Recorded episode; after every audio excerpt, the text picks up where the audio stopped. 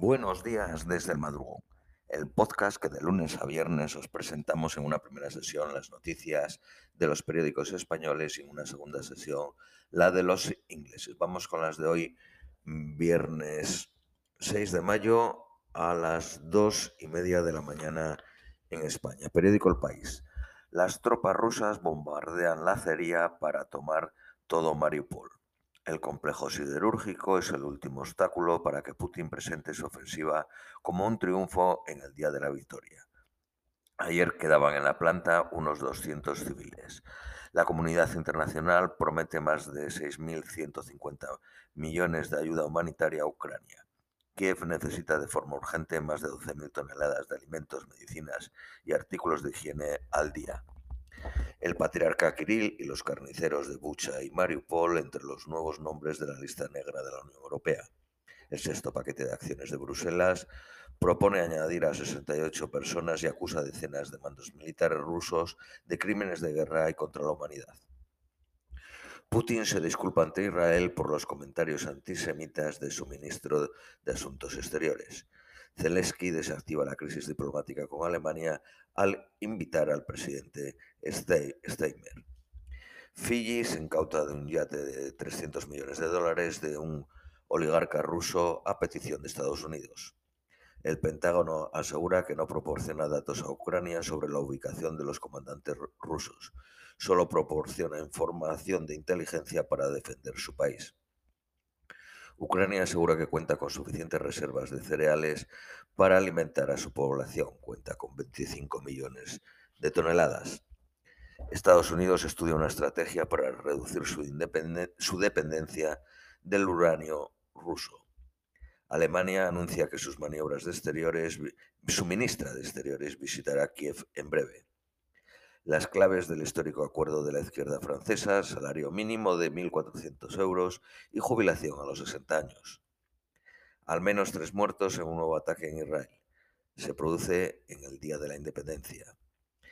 Elon Musk, el CEO de Tesla, se alía con Larry Ellison, el fundador de Oracle y más emocionista, con Qatar y un, príncipe, y un príncipe árabe. En su OPA sobre Twitter.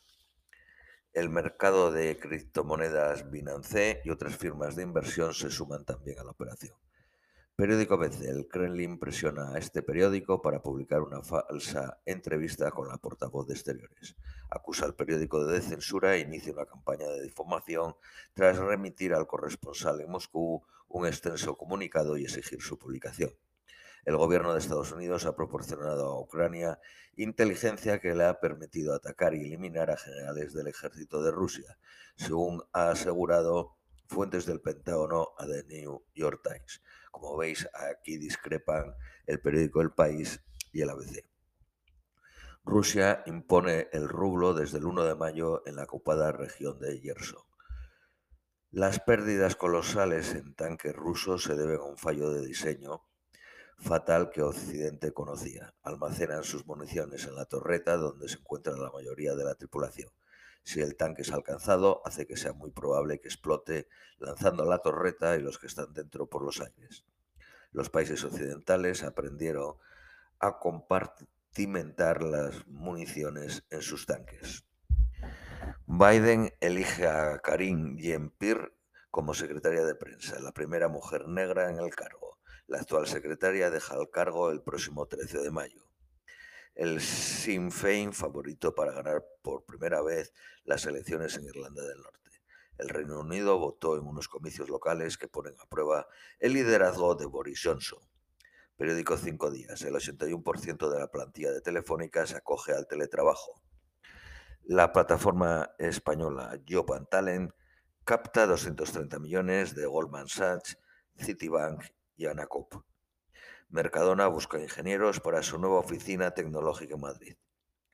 Royal Caribbean triplica las reservas a España para este verano. El Banco de Inglaterra encadena cuatro subidas de tipos consecutivas por primera vez en 34 años. Eleva la tasa en 25 puntos básicos hasta el 1%, niveles de 2009. Periódico El Economista. España usa sus reservas y el gas que trae de Argelia para exportar a Francia. Iberdrola acelera en Estados Unidos y construye 1.800 megavatios de renovables. La eléctrica participará la próxima semana en la subasta de eólica marina. Hacienda multa estancos por la venta a bares pese a haberlos dado licencia. El comisionado del mercado de tabacos les acusa de suministrar datos falsos. Periódico La Razón. Boris Johnson bajo la sombra de Thatcher. Las elecciones locales miden el respaldo al Premier, que podría ser relevado si deja de ser un ganador. El avance de los laboristas en las locales fraguó la posterior salida de la Dama de Hierro. Vamos con las noticias nacionales españolas. Periódico El País, el Centro Nacional de Inteligencia admite que espió a Aragonés, al presidente de la Generalitat, con el aval judicial. La directora del centro cifra en 18 los líderes catalanes bajo vigilancia. El gobierno asegura que no es informado de a quién sigue el servicio secreto. Las explicaciones en el Congreso no convencen a los socios de Sánchez. Aragonés exige al gobierno que aclare quién pidió al juez la autorización para espiarle. El, el, desacuerdo bloquea la coalición de izquierdas en Andalucía. El candidato de Podemos, Juan Antonio Delgado, guardia civil y diputado por Cádiz, no es aceptado por Izquierda Unida ni por Más País. El sospechoso de ocho asesinatos en Bilbao acude a la Erzaina para negar su autoría. El varón un colombiano de 25 años quedó detenido. Periódico ABC, el Centro Nacional de Inteligencia acredita el espionaje a Aragones y 17 independentistas. Su directora muestra a la Comisión de Secretos Oficiales las autorizaciones judiciales y se desvincula de otros 45 hackeos que denuncian los separatistas.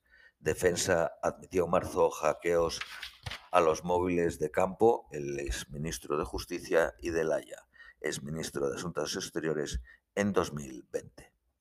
La justicia europea rechaza que los antiguos accionistas del Banco Popular reclamen al Banco Santander.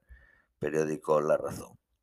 La directora del Centro Nacional de Inteligencia desbarata la estrategia de Moncloa sobre Pegasus, admite 18 escuchas legales y bajo orden judicial a independentistas. Aragonés asegura que la crisis se agrava. El Ejecutivo se desmarca del espionaje a Aragonés. No se le puede imputar nada a este gobierno. Ni sabe ni debe saber. El juez declara secreta la causa por el espionaje. Pide la reserva de la investigación por un mes para preservar los posibles secretos de Estado que haya. El gasóleo ya está a 2 euros en casi 1.300 gasolineras españolas. Calviño, la ministra de Economía, avisa a las gasolineras de que la Comisión Nacional del Mercado de la Competencia investiga si están hinchando los precios.